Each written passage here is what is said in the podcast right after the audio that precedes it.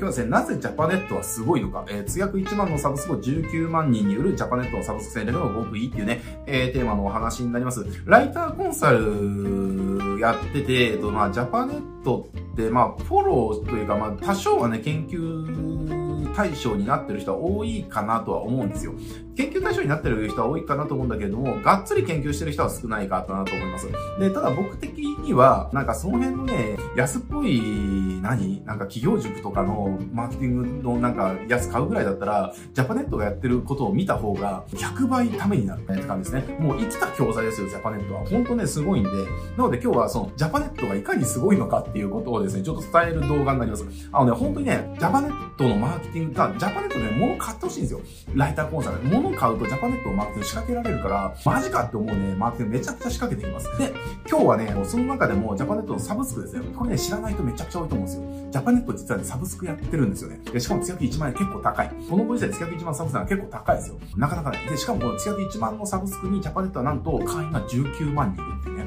これすごくないですか ?1 万円が19万人だから、いくらだ ?19 億円か。だから月賞、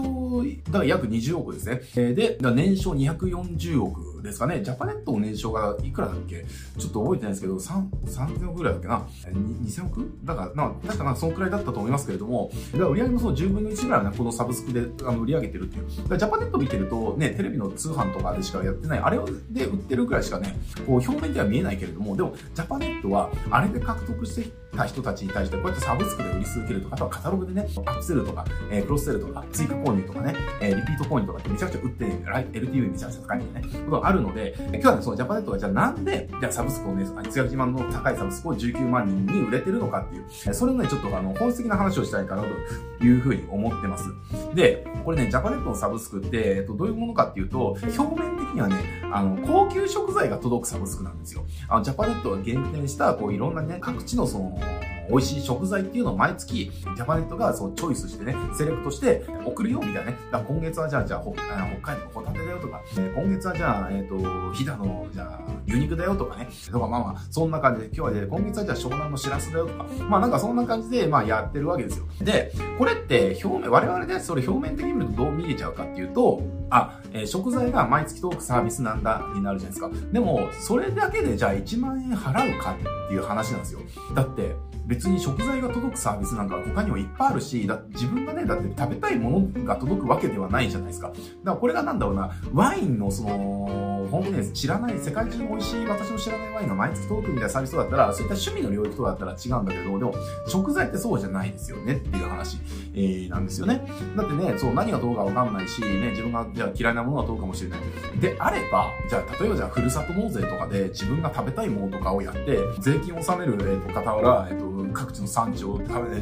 ね、取り寄せて食べた方が、まあ、よっぽどお得だよね、みたいなこともあったりするわけですよね。で、だそっちの方がおそらくたくさんもらえるみたいな、えこともあったりとかするわけです。なのにもかかわらず、じゃあなんでみんな、そのジャパネットの、じゃあ毎月ね、高級食材が届くサブスクに19万にも入ってるのかっていう話ですね。これじゃあ、えー、なんでかっていうと、本質的に売ってるものが高級食材ではないからなんですよ。これね、ジャパネットのこの通販のやつの、それを使ってる人のインタビュー動画っていうのがあって、これを見るとね、全部がわかるんですね。なんで加入してるのかっていうのは全部わかる。そう、インタビューとか見ると、インタビューに出てくる人がね、なんで答えてるかっていうと、これをね、た届いた高級食材を持って、えっと、孫の、孫にね、会いに行くんだと。で、いわゆる今月はじいじがカニを持ってきたよ、みたいなね。みたいなやつですね。だからそういう要は子供に会える権利なんですよね。何もなく子供に会いに行ったら、じゃあ例えばね、あのパパの、じゃあおじいちゃんおばあちゃんとかが、えー、じゃあパパがいない時に、えっ、ー、とね、じゃあその自分の息子の嫁しかいない家に何もなく行くのって結構ハードル高いですよね。まあ嫁のお父さんお母さんだったらまあ行けるかもしれないけど、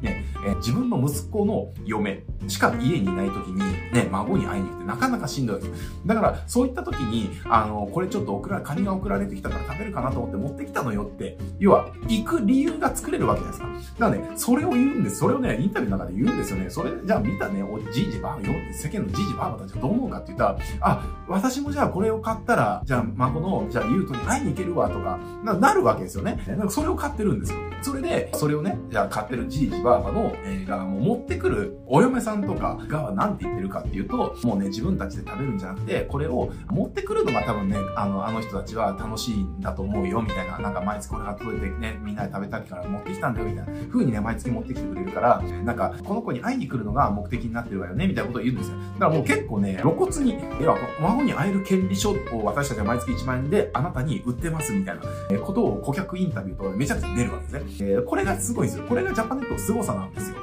こでもうセンスできたあなたはマーケティングの才能っていうかセンスがめちゃくちゃ高い。ですね。なぜなら、本質的に何を売るのかっていうところってすごく大事で、これ、セールスサイティング、マンデラ、ベネフィットっていうの学ぶと思うけれども、ジャパネットって何がうまいかっていうと、その本質的なコアベネフィットを売るのがめちゃくちゃうまいんですよね。例えば、あの、先代のその高田明さんの時とかもそうだけれども、えー、例えばじゃあデジカメですよね。あの、何のヘッドなデジカメを売る、えー、プレゼンテーションとかで、なんだっけな、要はね、その写真はいっぱい撮れるけれども、このデジカメ何がすごいのかなかって言ったら、ね、こういう風に写真を撮って引き伸ばした時に、こんな綺麗に引き伸ばせるんだよねっていう。だからね、そのじゃあスマホとかで撮って、まあデータとして残すのはいいけれども、ね、こうやってデジカメで、じゃあね、自分のじゃあ孫とか子供が頑張ってる姿を撮って、えー、それをね、引き伸ばしてこういう風に家に飾っといたら、一生の思い出になるんじゃないの？っていう。これがこういうプレゼンしてたんですよね。めちゃくちゃうまいなって思いました。ね、だってデジカメって別にデジカメが欲しくて買ってるわけじゃないですね。そこに記録する、えっ、ー、と、思い出とかを残したいために買うわけじゃないですかっていう。だからね、そのデジカメで、じゃあ、どんな人にね、どんな思い出を残すっていう。だからそこがデメな人になるわけだから、そこを売るわけですね。だから画素数がどうなったのか、ズームがどうだったか、手ぶれがどうだったか、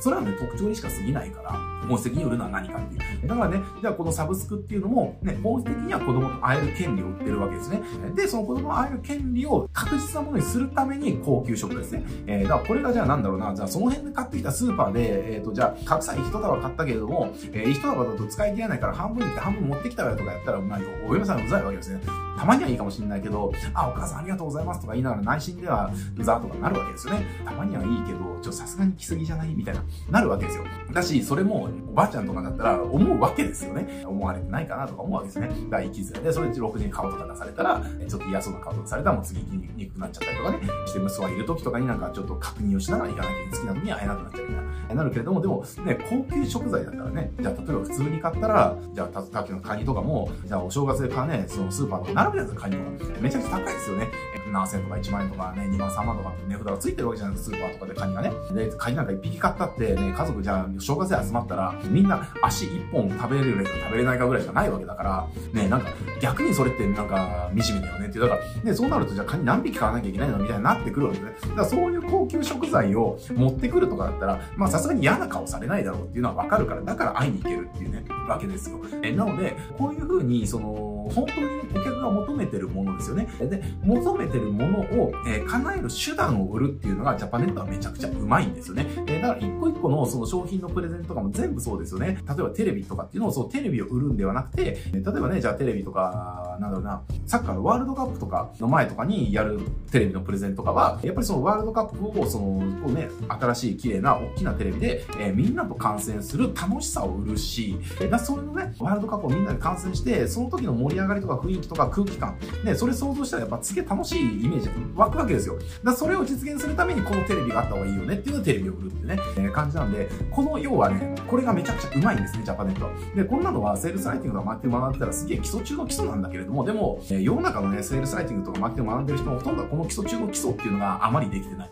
だからジャパネットはこの基礎中の基礎だけを極めるだけでも、えー、全然他社をね、圧倒する売り上げっていうのを作ることができるわけですよ。なので、ね、本当にジャパネットはね、このマーケはセールスライティングの基礎中の基礎っていうのをどこよりもベッタベタにやってるんだけれども、でもそれを基礎がはるかに、えーと、次元の高い領域でやってるっていう、え僕はイメージしていますね。で、これ何の領域か世界でもそうだけれども、基礎をものすごい次元の高いレベルでやれる人って、その分野の、えーと、一流なんですよ。一流になればなるほど、木を照らったことなんかやんないですよね。王道しかやらなくなる。だけど、その王道がめちゃくちゃうまいわけじゃないですか。じゃあ、ボクシングとかもそうだけれども、なんだろうな、すごいトリッキーな動きをする選手とか確かにいるけれども、でも本当に強いチャンピオンって、めちゃくちゃ基礎的なジャブがすごい上手いとかね、ワンツーがめちゃくちゃ上手いとかじゃないですか。そのトリッキーな選手であって、そういった基礎が上手い選手の方が試合では強いとか、っていうのがあったりするので、えー、っていうのはですね。だからジャパネットはね、本当ね、あの、生きた教材なので、ぜひね、皆さんにはジャパネットのプレゼン、テレビ東京とか見てれば流れるんで、で、YouTube にいっぱい出てるから、えー、それ見てほしいし、